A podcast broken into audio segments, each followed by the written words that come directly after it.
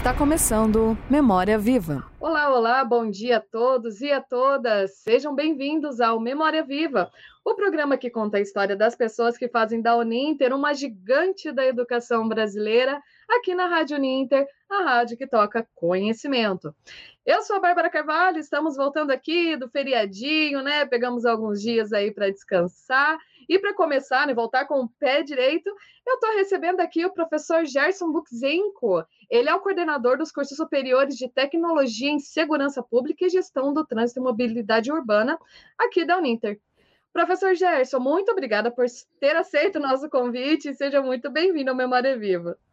Eu que agradeço, Bárbara, pela oportunidade de estar aqui com vocês, com nossos colegas, né, todos os nossos os, os, alunos que nos acompanham, enfim, com a comunidade em geral, né, uma satisfação poder estar com, com vocês, né, e claro que né, nesse retorno de feriado é super importante a gente realmente começar com a, com vir com a pilha carregada, né, para curtir esse, esse, esses dois dias de, da semana úteis, né, aqui para Curitiba e região, em função do feriado prolongado, uhum. né, mas, claro, a gente, né, a gente, a gente nunca trabalha é, só isso, né, a gente sempre trabalha um pouco mais. É como eu estava comentando, a gente, né, agora com a pandemia, a gente absorve também outras atividades, né, então, família, filho, cozinha, né, açougue, mercado, e aí, e aí, entre outras coisinhas que a gente vai assumindo nessa, nessa, nessa, nesse home office, né, até uma piada, né, diz que há, há o mulher office e há o homem office, né, então, acho que a mulher office é um pouquinho mais complicado, né, mas o homem office também, quando tem que absorver essas atividades da casa, também, também fica bem complicado.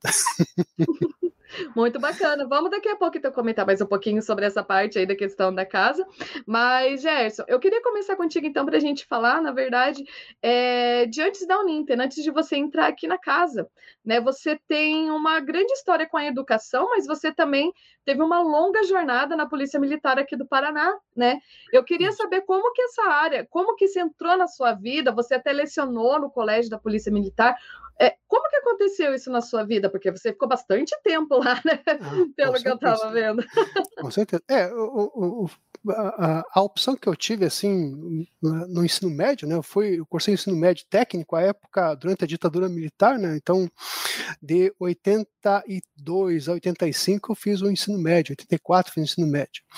E era o, ensino médio técnico, eram poucas opções que, que, que restavam, né? Eu sou oriundo de escola pública, fiz a minha vida toda em escola pública, uhum. e é, é, também concomitante ao ensino médio técnico em contabilidade à época, eu fiz também um curso de eletrônica no Senai, né?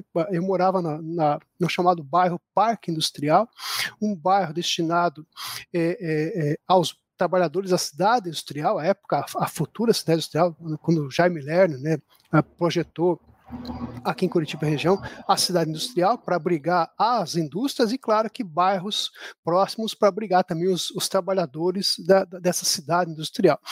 E, e meu pai é, é, é, é, foi policial militar também, né? Hoje, né? Está também aposentado. Então ele influenciou assim muito é, na minha na minha na minha escolha futura. Então, ao final do ensino médio, né? Eu lembro como se fosse hoje, né? O professor José Arcângelo Seis, que era o nosso diretor do Colégio Francisco de Azevedo Macedo, ele concitava os alunos a buscarem vestibular, né? Então eu lembro que eu e outro colega, um, um xará, o Gerson Luiz Casara, meu colega, é, é, optamos então em buscar a universidade. E dali em diante a gente começou a fazer produção de texto, começamos a nos estudar um pouquinho mais para tentar o vestibular. O famigerado vestibular né, era tão difícil a nossa época, aquela época onde aluno de escola pública não tinha cota, não tinha nada, enfim, realmente era realmente uma, uma odisseia tentar um vestibular na Universidade Federal do Paraná. É, uhum. É, e a partir daí nós tentamos, é, eu, o meu colega foi para contabilidade, né, e passou na Universidade Federal do Paraná em contabilidade, e eu, é, de última hora, meu pai é, pediu para que eu fizesse um vestibular né, na, na, na Polícia Militar é para seguir a carreira de oficial da Polícia Militar, estar como cadete. Eu, para contentar meu pai, vi que realmente era uma carreira interessante, né? Eu larguei contabilidade, larguei eletrônica e fiz o vestibular, né? Sem muita pretensão, né? Porque realmente você, quando vem da escola pública, é, você realmente tem uma formação que não há condições de concorrer com, com, com, com, com o povo, de uma forma geral, os oriundos da classe média, média alta, que à época faziam os melhores cursinhos para entrar nessas uhum. instituições mais, mais privati, pri, privadas, né? E, e, eu tive a graça, a satisfação de ser aprovado, né? Até meu pai ficou super contente, ficou, trouxe o edital da minha aprovação, e a partir dali começou a, a minha epopeia de, de, de, adentrar como, como cadete da, na, na Academia Militar Guatupê, e depois seguir carreira, né? Seguindo aí meus praticamente os 30 anos de carreira na corporação. Então, é, como, como cadete, saí de lá em 85, 87 saí de lá como aspirante, e aí fui uhum. galgando os demais postos na corporação, né, com, com, com, com, de forma muito árdua, né, porque realmente a minha carreira foi uma carreira muito voltada para operacionalidade, então eu trabalhei em batalhões muito destinados à, à, à atividade de, de, rua mesmo, então foi, eu fiquei praticamente quase oito anos no 13º Batalhão, depois fui para o 17º Batalhão, onde fiquei praticamente 15 anos, né? É, depois passei pelo 12º Batalhão, depois passei pelo batalhão de patrulha escolar e aí a, a, a, encerrei minha carreira numa função, numa função de assessoria lá na diretoria de apoio logístico, sim, uma função mais realmente da atividade meio da corporação. Então foram foram 30 anos assim muito bem vividos, né? Claro que é, há sempre os percalços de uma carreira, né? Você você tem amizades, tem inimizades, você tem problemas técnicos, problemas políticos, né? E, e, a, e a vida na corporação é sempre é, é, em função das conexões políticas que que você faz, né, é, é, que, que, o Estado tem, né, então você atende ao Estado como, como um ente maior, mas, claro, esse Estado é dirigido por governantes, né, então a cada governante você tem direcionamentos um pouco diferenciados, então eu passei praticamente por quatro, quatro governadores, né, e cada governador tinha seu estilo, e isso influenciava diretamente a própria, a própria corporação, né, então a, a, a forma de ser da corporação era influenciada um pouco pela forma de governo. Então, vários governos foram mais conservadores, outros governos mais populares, né? E com uhum. isso havia consequências para a ação da polícia militar. Mas foi um aprendizado fantástico, né? Fiz muitas amizades, amizades que eu trago até hoje com, comigo colegas, né, cabos, soldados, sargentos, oficiais, enfim, há realmente um rol de muitos amigos, né, é, que, que, que, estão lá na corporação, hoje a maioria aposentados junto comigo, mas que volta e meia de conversa, volta e meia de troca ideias, então realmente foram experiências é, muito gratificantes e que geram muita historinha para a gente contar. Então, tem muita história para ser contada. Né? Só que eu, eu peguei uma corporação que é, é importante falar, né? é, é, como eu saí da academia em 87, nós não tínhamos a Constituição de 88, a Constituição Cidadã. Uhum. Então, por mais que nós houvesse uma abertura política, a, as entidades policiais continuavam ainda se adaptando ao novo ritmo do Brasil. Então, havia uma formação oriunda da ditadura militar, e a partir, de, a partir da, da, da, reabertura política de, de 85, o, o Brasil tornou-se realmente uma. se encaminhou para uma democracia plena. Né? E uhum. combinando com a Constituição de 88. Então, eu peguei bem a transição de uma polícia é, oriunda da ditadura, com uma cultura oriunda da ditadura, se transformando, se adaptando para uma cultura agora democrática, de, na sua plenitude, onde o cidadão era, é, vamos dizer assim, é, é, o ente máximo, né, onde todos são cidadãos e todos têm os, os direitos, conforme o artigo 5 da Constituição Federal. Então, houve um processo de adaptação muito forte. Então, eu tive uma formação militar, é, acadêmica militar na Guatupê, na Academia do Guatupê, mas tive que me adaptar a uma outra, uma outra visão da sociedade com o passar do tempo. Por quê? Porque houve a reabertura política, houve a Constituição de 88 e, consequentemente, né, todo um processo de adaptação a esse novo cenário, onde o cidadão, como disse, passa né, a ser entendido de uma outra forma, como dentro do, que prevê o artigo 5 da Constituição Federal. Então, realmente houve uma, uma concepção maior de direitos humanos, né, e, e, e dá uma abrangência geral, e a corporação também é, passa, deixa de ser vista como inimiga para ser vista como amiga da população. Então, é, isso é bem complexo até hoje, porque tem muito pai que fala assim, uhum. ó, põe o vai para a cadeirinha, senão a polícia vai te pegar. Né? Então tem muita gente que fala. então, você vencer essa barreira que a polícia não é tua inimiga, que a polícia, em tese, é a sua amiga. Né? As forças públicas de segurança são forças então, amigas. em prol da população, né? Exatamente. Então, isso, isso é, é, eu acho que é, ainda há que se fazer muito sobre isso. O, o, a minha passagem pelo Batalhão de Patrulha Escolar e lá no, no Patrulha Escolar nós temos o PROERD, o Programa de Prevenção às Drogas e à Violência, eu vivenciei muito isso. Ah, os policiais indo às escolas, formando as crianças PROERD, e eu vi, vivenciei né, policiais que realmente são amados pelas crianças e pela escola. Né? Ah, eu lembro esse... disso, eu fiz esse projeto.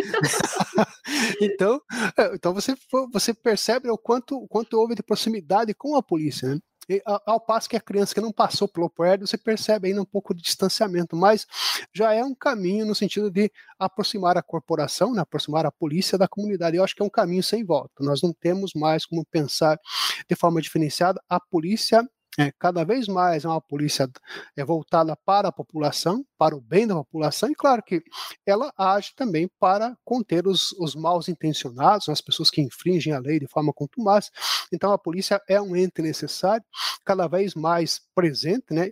E que sofre, né? Sofre com gestões políticas, gestões de governo, porque hoje é, é, é, né, a polícia às vezes é muito aquém em termos de efetivo, tem, não tem a estrutura que nós imaginamos, que nós gostaríamos, mas é uma polícia hoje voltada para estar do lado do cidadão, é, protegendo o cidadão de bem, o cidadão que é correto, e claro que é, tolhendo aquelas iniciativas criminosas, como nós sabemos aí, que existem muitas pelo Brasil.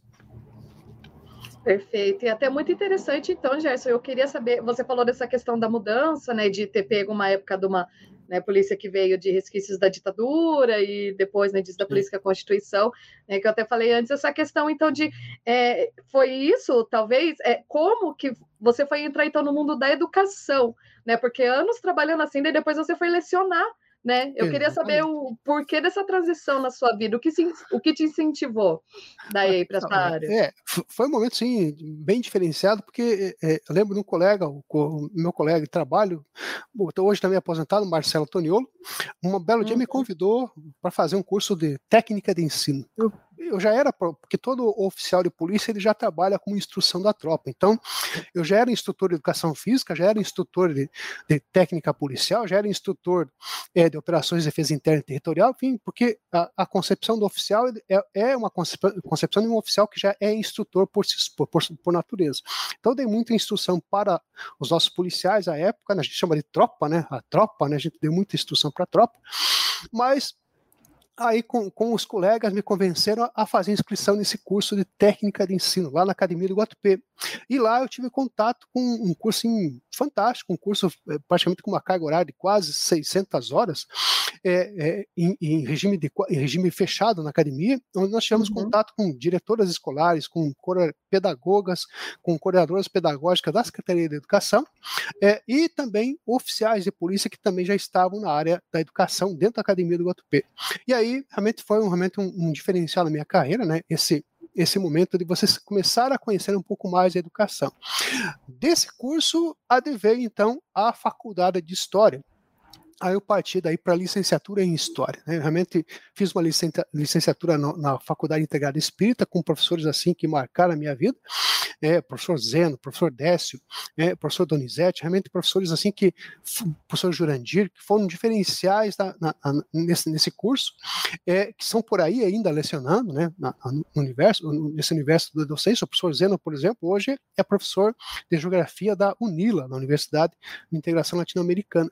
É, então, nós temos aí realmente um momento em que eu abraço a história e passo realmente a olhar o mundo diferenciado, porque uma faculdade muda você, né? A faculdade uhum. acaba moldando um pouco o seu pensamento.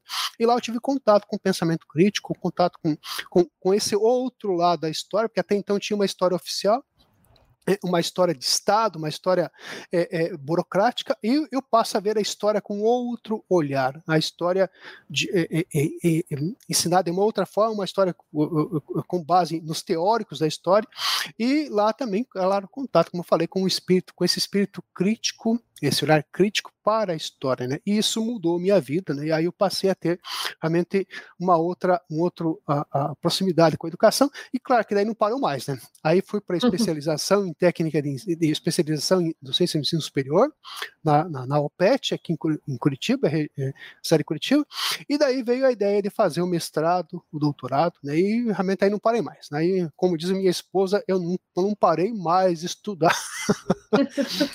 claro que isso, isso também agregou na corporação, né? Em alguns momentos eu tive é, a felicidade de ter isso, isso realmente é, conseguir conciliar o que eu fazia fora a corporação com a corporação. Em outros momentos, realmente, houve momentos assim que eh, algumas pessoas da corporação, não a corporação, mas pessoas da corporação, é, fecharam algumas portas para mim, porque a, a, havia o entendimento de pessoas é, muito conservadoras ainda, que o oficial de polícia deveria se dedicar à polícia e, não, e não a outras áreas do conhecimento.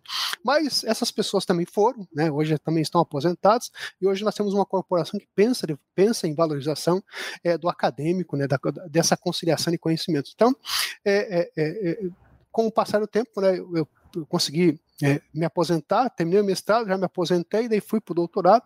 É, tem, recentemente terminei meu pós-doutorado, né, aqui na, em Curitiba região, e agora é pensar num pós-doutorado, quem sabe até fora do país, né? Mas é, é uhum. a, é, e não continuo, não, não consegui parar de estudar mais. Então hoje realmente eu me envolvi com grupos de pesquisa, me envolvi com a avaliação de cursos pelo Ministério da Educação, me envolvi com, é, é com outras instituições, é, me envolvo com com publicações as mais diversas. Então, realmente eu não consigo parar mais de escrever, parar de, parar de ler e escrever sobre aquilo que eu leio, né, e trocar ideias com os colegas, porque eu tenho hoje a universidade como realmente uma grande fonte de saber, uma fonte que eu preciso de vez em quando ir lá e tomar um golinho daquele, daquele, daquela aguinha para poder, poder continuar me dedicando aos saberes. E, e, realmente são saberes que só agregam a, a, a tua vida. Né? Então você, você percebe o quanto isso é importante para a tua vida, né? saber mais, buscar mais mais, buscar mais conhecimento.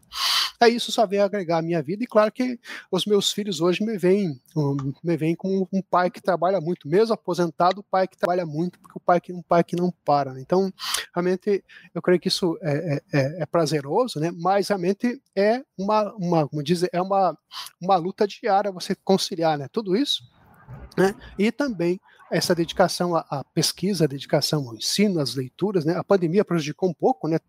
É, todas as minhas leituras, porque eu tinha tinha muita coisa para ler, aliás, tenho de livros pra, na, na, na sequência para ler, mas a uhum. pandemia me tirou esse tempo, então agora tem que, tem que conciliar tudo, família, né? Então, realmente atrapalhou um pouquinho as minhas leituras, mas eu continuo lendo, continuo produzindo, continuo participando dos congressos online, é, internacionais, nacionais, enfim, é, com contatos com várias universidades, porque isso realmente me deu vida, uma outra vida, para realmente dar continuidade a, a, a, a toda essa trajetória trajetória que eu, que eu fiz. Né? Eu falo para minha esposa, falo para quem os colegas que eu fiquei exatamente 14 dias de férias depois que me aposentei. Aí não parei mais. Então então foram, foram realmente é, é, é, é, eu não consigo não sei o que é ficar parado né não consigo saber o que é aposentadoria porque eu não me sinto aposentado ainda Muito bom, e realmente foi uma escolha certa, né? Você ter ido para esse lado, que eu até ontem vendo no seu LinkedIn aqui, tinha até um depoimento falando que,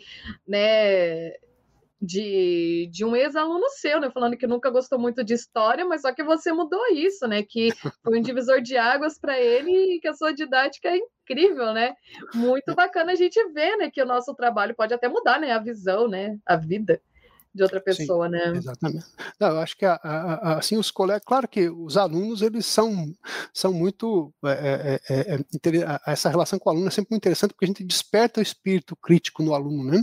Claro que uhum. o que vem depois a gente não sabe. Se o aluno de repente vai conversar com o pai e mãe, de repente ele volta mais conservador ainda, né?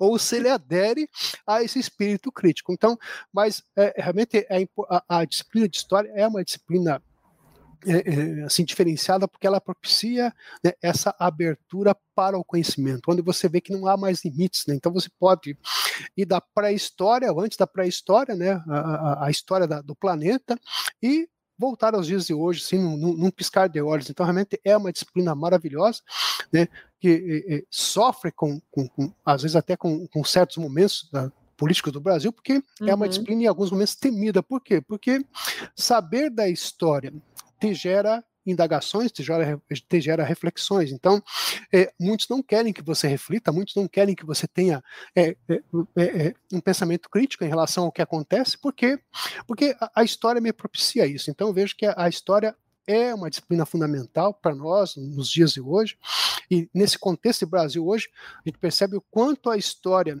é, é fundamental e quanto ela, quanto ela falhou, né?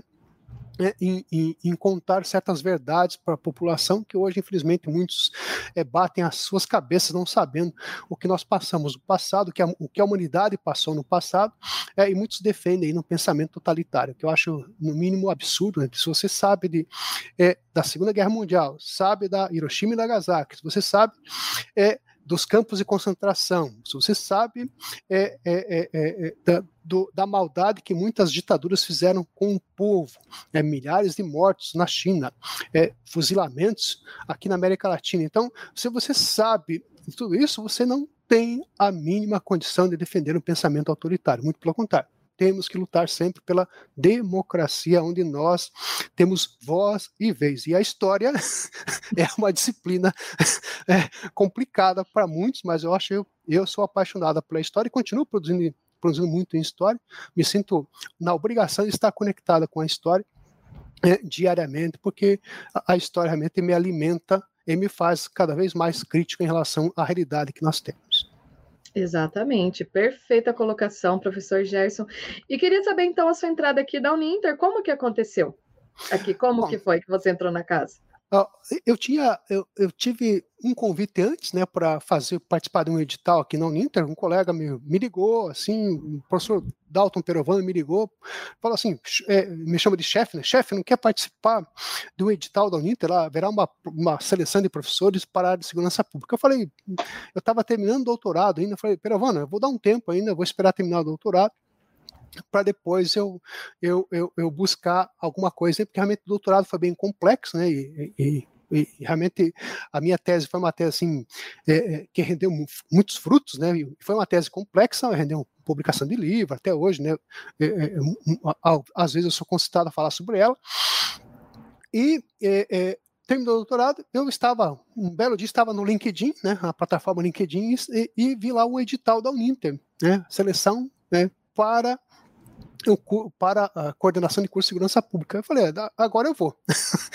e, e, e, me submeti ao edital, passei por todos os, os processos seletivos ao Uninter, né, e tive a graça de ser né, selecionado para, é, para a coordenação do curso de segurança pública da Uninter. E a, e a partir dali né, eu passei a, a mergulhar nesse mundo é, da, da Uninter, né, conhecer a Uninter, e a Uninter é, realmente é, é, algo assim gigantesco. A gente, eu sempre falo que volta e meia eu conheço mais uma portinha da Uninter, né, porque tem, tem, a, a Uninter é uma instituição gigantesca, né, é, é, como dizem, é do tamanho do Brasil, sim, a Uninter é do tamanho do Brasil, né, e a cada dia você conhece um pouco mais da Uninter.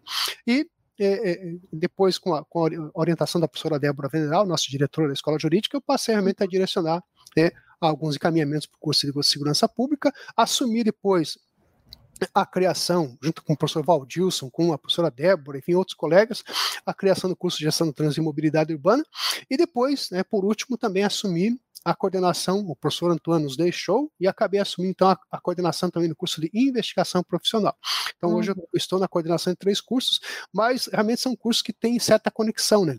A segurança pública me deu é, é, assim, é, condições de, de estar na segurança pública, estar no, na gestão de trânsito e também estar na investigação profissional. Todos eles estão, assim, de certa forma, ligados com essa minha formação em segurança pública. Então, são, são cursos muito bons, né, referenciais é, de formação no Brasil hoje, mas que realmente é, é, me deram essa condição de estar hoje onde eu estou aqui na Uninter, coordenando esses três cursos, né, e com muita alegria, com muita felicidade, porque nós é, hoje é, mudamos vidas também aqui na Uninter. Né? Todas as pessoas que vêm buscar a formação na Uninter é, saem daqui realmente agradecidas pela formação que nós proporcionamos, e claro que é sempre muita responsabilidade, seja na seleção de professores, seja na seleção de livros, seja na, na, na, atualização constante das rotas dialógicas, seja nas aulas interativas, enfim, nas reuniões que fazemos diversas para poder manter a Uninter sempre no, no, no, topo como ela está. Então, realmente é um trabalho hercúleo, né, onde todos nós, né, e a Bárbara, a equipe da CNU, está sempre todo mundo envolvido aqui para manter a Uninter no padrão que ela, que ela deve estar, que ela deve ter, é porque ela é uma referência hoje em educação no Brasil. Muito bem, lembrando que o professor Gerson, junto com o professor Valdisson, tem o um programa aqui na rádio com a gente, o Trânsito e Mobilidade, Agora nós estamos fazendo a cada 15 dias, Isso, toda sexta-feira às 14h30 aqui nas nossas redes, né? No Facebook e no YouTube da Rádio Uninter. Lembrando que amanhã a gente tem edição, né? Então acompanhe os nossos queridos professores aqui na edição de amanhã, né? Sempre ao vivo às 14h30. Gerson, você no comecinho falou que toda essa sua história de carreira, né? Principalmente nessa parte da polícia, gerou histórias, assim, né? Muita coisa. E eu queria saber, tem alguma assim que foi muito marcante para você, que tenha sido inusitada ou né, que te marcou de alguma forma, assim, ah, dentre tudo isso?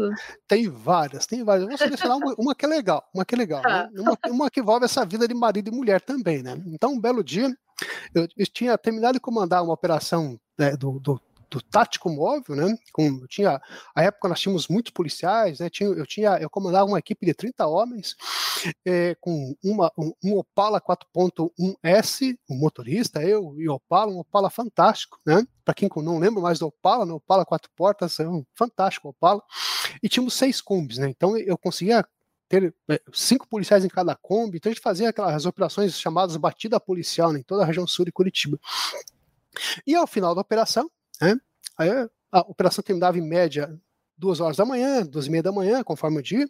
A gente, de repente, tinha muitas prisões, muitos encaminhamentos, a gente terminava, não tinha muito flagrante, terminava em média duas horas a três horas da manhã.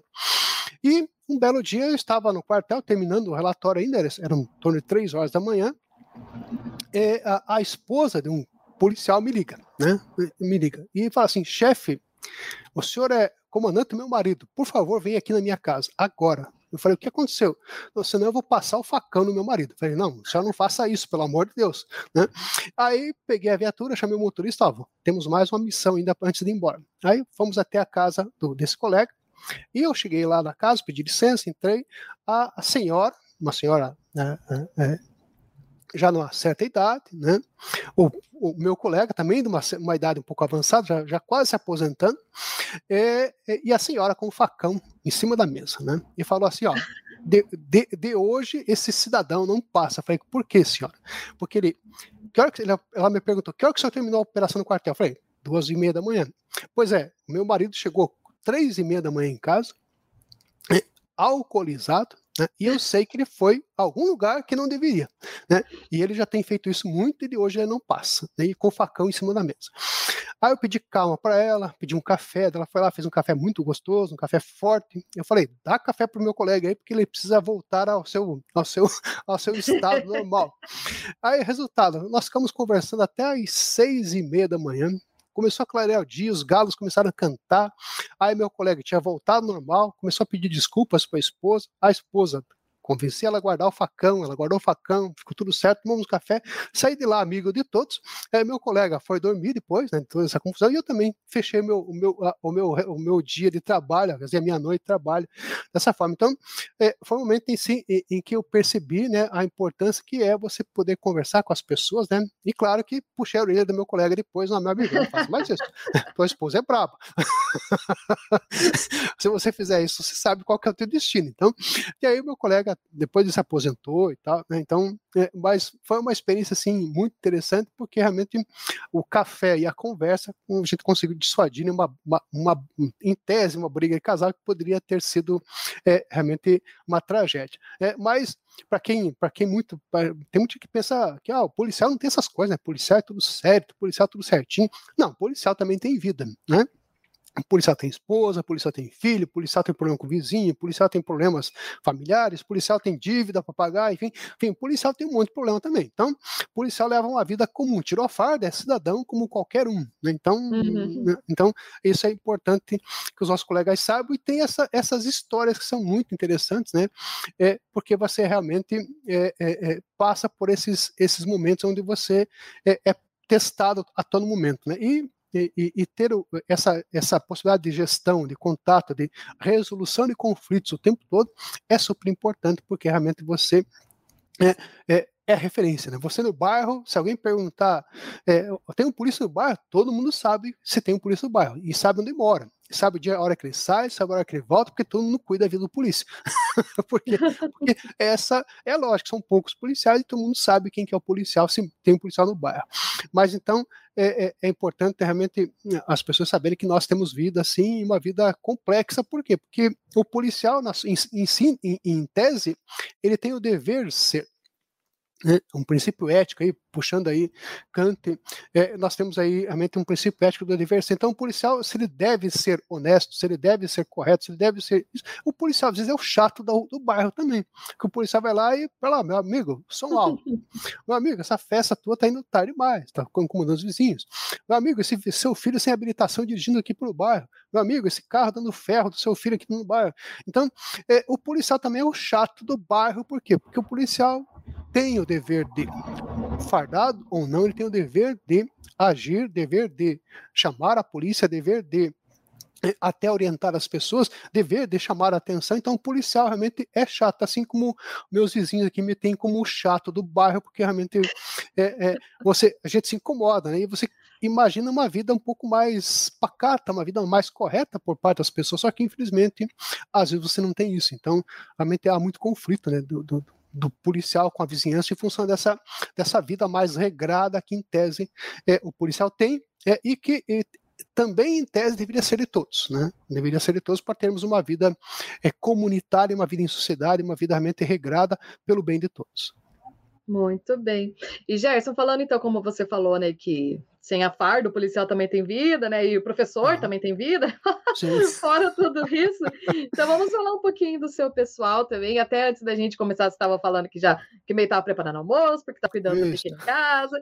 Queria saber então do Gerson, é, nessa área, como que você é assim? Você é mais família, mais caseiro? Não, tem hobbies, gosta bastante de sair? Ah, Conta não. dessa parte da sua vida pra gente. Não, com certeza. Eu eu, eu, bom, eu, eu, sou, como diz, eu falo, eu sou pai velho, né? Então eu tenho, eu me casei mais tarde então minha esposa teve problemas para quando tivemos problema com o primeiro filho, né? A gente perdeu o primeiro filho, e aí houve todo um trabalho psicológico, né? Para a gente voltar à normalidade. E aí uhum. nós, nós tivemos um filho mais tarde. Então temos, tem, temos hoje o André, com 14 anos de idade, e tem o Davi com 6 anos de idade. Então, realmente, eu tô com 54, então realmente eu sou muito confundido com o avô, né? Então, volta meio as pessoas me perguntam, e seu netinho? Eu falei, não, é meu filho, né? Mas, mas faz parte, né, dessa, dessa, dessa, dessa, dessa, desse convívio social. É, é, é, então, os dois, assim, numa idade bem diferenciada, né? Então, você tem aqui todo aquele trabalho, né, de, de é, é, é lidar com um adolescente, que não é fácil, né? Porque o, o André chegou agora da adolescência, então há todas aquelas, aquelas questões emblemáticas da adolescência, né? O, o, o adolescente fica mais fechado no seu quarto, é, é uhum. é celular, é internet, enfim, você tem volta mesmo tem que estar policiando um pouco isso eu volto e me falo para ele assim, vou baixar a repressão agora, né? então agora me dá a tua mochila, deixa eu ver teu celular, então volta e eu faço essas, essas batidas policiais com, com ele para verificar se está tudo em ordem com o adolescente que eu tenho em casa. E com o pequeno, né, o pequeno é só festa, né? o pequeno é só brincar, brincar, brincar, né? então dá um trabalho danado, porque realmente a vida dele é brincar, né? então, e com a pandemia o brincar se estendeu mais, porque o brincar era fim de semana, agora o brincar é todo uhum. dia, né? então ele pensa que todo dia é domingo, então é, é pipoca todo dia, se ele deixar, ele quer tomar sorvete todo dia, se deixar, ele quer brincar todo dia. Então, né, tarefa escolar é uma coisa complicada, né? então a gente tem que fazer um, de tudo um pouco. E claro, daí vem as, a, com a pandemia, como eu falei, eu assumi também a, a, assumir outras funções, a função de cozinheiro, a função mais próxima de pai, a função de daquela pessoa que vai ao mercado, que vai ao açougue, que vai, que se preocupa com o pão, se tem pão para amanhã, se não tem pão, pão, pão para amanhã, enfim, essas coisas que realmente eu acabei assumindo de vez agora, porque é, é, em função de toda, toda a condição da pandemia e do meu horário uhum. de trabalho, como eu trabalho no Uninter tarde e noite, né, a família trabalha de manhã, escola, minha esposa, professora, trabalha de manhã, então eu acabei né, assumindo outras funções. Então, eu volto e meia aqui, eu sou Claro que A gente começa a falar, a esposa já diz, ah, não, não fique reclamando. Né? Mas a verdade é que eu levanto e não paro mais. Então você levanta já preocupado com, com o pequeno, preocupado com o almoço, preocupado com, né, em fazer almoço, preocupado em deixar pronto o almoço. Daí já vem o almoço, e daí já vem a, a, a preparação para o trabalho, e daí, daí começa uma, uma, uma hora da Uninter e vai até 22 horas. Então, e depois das 22 tem, aí tem que atender o adolescente, às vezes numa dúvida da escola, tem que bater um papo com ele, tem que de repente assistir um seriado com ele para ficar um pouco com o adolescente também. Então, é, e daí o pequeno quer dormir com, com o pai. Então, daí você tem que fazer dormir o pequeno, levar para a cama dele. Então, realmente é uma vida que começa às 8 e termina à meia-noite. Né?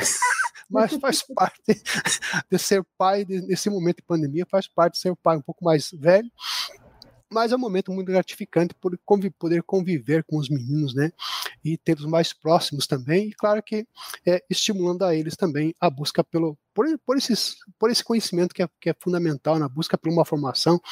Tenho sido muito exigente, às vezes, com meu filho adolescente, né, mas é, até me policio um pouco em relação a isso, mas faz parte né, de ser pai e, e, e pensar no futuro né, do, do jovem, como acho que todos os pais e mães fazem. Exatamente. Você falou que a sua esposa também é professora, você acha que o mais velho vai seguir por essa via também, da educação? Ou já vem alguma outra coisa assim que ele está querendo não, seguir? Ele já está, assim, não sei se por influência minha, não, mas ele já está apaixonado pela história. Então já aí, aí ele já falou que pai, mas é a história. Eu falei, pois é, né? A vida de professor nesse nosso país é sofrida, meu Deus do céu, né? É sofrida. Eu tenho uma professora em casa. É, não é fácil a vida de professor, né? Claro que é, é, é uma, é uma, uma, uma, uma vida de dedicação, uma vida, né? Claro que, infelizmente, às vezes no nosso país você não tem o devido reconhecimento principalmente em termos de salário. Né? Hoje vemos um país onde com, com 14% de desemprego, com muitos professores desempregados, né? então realmente vemos um quadro com, sem concurso público para nos municípios, para a carreira de pedagogo, enfim, realmente é um momento muito difícil no Brasil, que eu tenho certeza que vai passar isso e a gente terá em breve bons momentos no país. Mas eu não desestimulei ele não, muito pelo contrário, eu acho que eu falei para ele, não, então vamos, tudo bem, vamos lendo um pouquinho, vamos, né, vamos, uh, tem que estimular, se quer, se quer ser, tem que ler, né, e aí vem os embates com as, com as leituras, né, porque é, o querer é muito importante, mas o, é, o fazer acontecer também é importante, então eu estimulei muitas leituras, muitos vídeos, né, então a buscar conhecimento, né, e, e claro que é, tudo isso às vezes é um pouco doloroso, porque, né, às vezes fala uma coisa, mas depois, ó, tem que ler esse livro, ah, mas esse livro é chato, é, mas faz parte do, né, de buscar a história, buscar mais conhecimento. É, nem tudo está aí, a, a, como dizem, tudo está no WhatsApp com com três linhas, né? Todo né, o conhecimento exige um pouquinho mais que isso, né? Então tem que tem que buscar realmente essa profundidade. Mas é, é, ele é muito jovem ainda, então tem muita, muitas opções de escolha pelo, pelo futuro, né? Pela frente. É, mas a história já se mostrou assim, muito pontual para ele. Né? Minha esposa é pedagoga, então está é, tá terminando pedagogia pela Uninter, a segunda licenciatura agora, né? então é, ela já era professora formada pela PUC, agora está buscando a licenciatura em pedagogia também. Então, é, é, hoje praticamente aqui em casa todos estudam, né? do pequeno a minha pessoa, todos nós estamos envolvidos com, com cursos, estudos, enfim, aulas. Né? Então, falar de aula aqui em casa é, é, faz parte do dia a dia nosso, da família. Olha só que bacana, é sempre bom lembrar, né? Mostrar assim o quanto a educação é importante, né? Em todas as idades, né? Nunca, nunca devemos parar, né? Com de certeza. estudar sempre seguir em frente. E Gerson, então, para a gente finalizar com o nosso programa, que eu sempre gosto de perguntar, a gente passa né, um pouco pela história. Eu queria saber do futuro, então. Quais são os seus planos futuros? O que, que a gente pode esperar? O que, que a gente vai ver do Gerson aí daqui a pouco? Conta para gente. Ah, o futuro, eu até coloco no meu currículo Lattes, né? É, o futuro é buscar realmente uma, um, um, alçar mais voos, né? Alçar um voo é, na, no, na universidade, né? Então, é buscar realmente esse espaço de pesquisa que eu, que eu gosto muito, espaço de, de, de, orientação à pesquisa também, que eu gosto muito, e claro que continuar né, a, a, a pesquisa. É, talvez eu vou buscar mais uma, uma, especialização agora, eu preciso de uma especialização, não sei ainda exatamente qual dela, qual uhum. delas, pós-doutorado ele te coloca num estágio diferenciado, né, onde você estabeleceu uma linha de raciocínio, estabeleceu uma linha de pesquisa, mas eu tenho que buscar uma pós-graduação, agora um lato senso, mas a minha ideia é, é futuramente é fazer uma, um, um, um pós-doutorado, de preferência preferencialmente fora do país, né? ou Europa, ou aqui na América Latina mesmo, né? conhecer nossos irmãos aqui da América Latina e falar mais aprofundado, tem muito, há muito que ser pesquisado, é, e claro que é, é, há um momento em que você diz assim, tá, eu já caminhei bastante, agora tem que olhar para meus filhos. Né? Então você também tem que, tem, tem que ter essa, esse, essa, dizer, esse, esse colocar os, os, pesar na balança, então que você também tem que dar uma freada naquilo que você estava fazendo e olhar mais para os filhos e dizer assim, não, agora eu tenho que me, me, preocupar também com eles. Então o futuro também é, é me preocupar com eles e vê-los bem também nos estudos, né? Vê-los galgando cada vez mais é, é, é etapas da educação básica, depois quem sabe, né?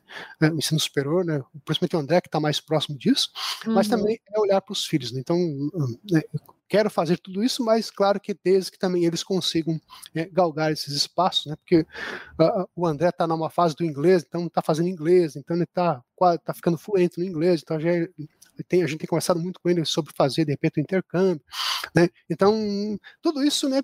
faz parte do dia a dia da família de você realmente pensar em você, mas também não deixar de pensar né, nos filhos também, para que eles realmente galguem é, é, esses, essa, essa condição de estudos. Até fiz uma aposta com meu filho, ó, filho, eu consegui o pós-doc com 54 anos de idade. Eu espero que você consiga o pós-doc antes. E você, se eu estiver vivo até lá, você vai ter que me mostrar o diploma de pós-doutorado antes dos 54. então, essa é a aposta para que ele faça um pós-doutorado antes dos 54. E se eu estiver vivo, ele vai ter que me mostrar o diploma até lá. Então, é, essa é a aposta pelo futuro, né? Um futuro realmente onde a gente consiga conciliar trabalho, família, né? E sucesso dos filhos, que eu acho que é também o nosso sucesso. Exatamente. Bom, Gerson, estamos chegando aqui né, no final do nosso Memória Viva de hoje. Eu gostaria mais uma vez de agradecer a sua presença. Foi uma conversa muito gostosa que poderíamos ficar horas né, falando, mas infelizmente não podemos, né? Porque é tudo limitado. Mais uma vez, muito obrigada. Eu que agradeço pela oportunidade, Bárbara, agradeço à CNU pela, por esse momento, né, por contar um pouco da minha história, né, e concitar aos colegas, nossos ouvintes, realmente que busquem né, cada vez mais a educação, busquem cada vez mais o aprimoramento. Hoje está fácil, né, hoje não é como nos, nos tempos passados, onde você pensar em uma universidade era algo muito distante, pensar no ensino superior era algo muito distante, pensar realmente em continuar os estudos ou, ou, continuar de onde parou era muito difícil. Hoje nós temos uma acessibilidade muito maior e temos aí a Uninter como um, carro-chefe muito, de muito que se pode fazer pela frente. A Uninter é uma instituição muito aberta e é uma instituição voltada para o trabalhador, para o filho do trabalhador. Então, é que as pessoas realmente não desistam de seus sonhos, que busquem seus sonhos e que continuem estudando, porque o Brasil precisa disso, né? precisa, de, precisa que nós continuemos a estudar e buscar cada vez mais o melhor para o nosso país como cidadãos. Muito bem, assim nós encerramos com chave de ouro, né? O nosso Memória Viva de hoje. Muito obrigada a todos que acompanharam, que vão acompanhar posteriormente também. E na próxima quinta-feira a gente volta com mais uma história aqui de alguém que faz da Uninter uma gigante da educação brasileira. Na Rádio Uninter, a rádio que toca o conhecimento. Até lá!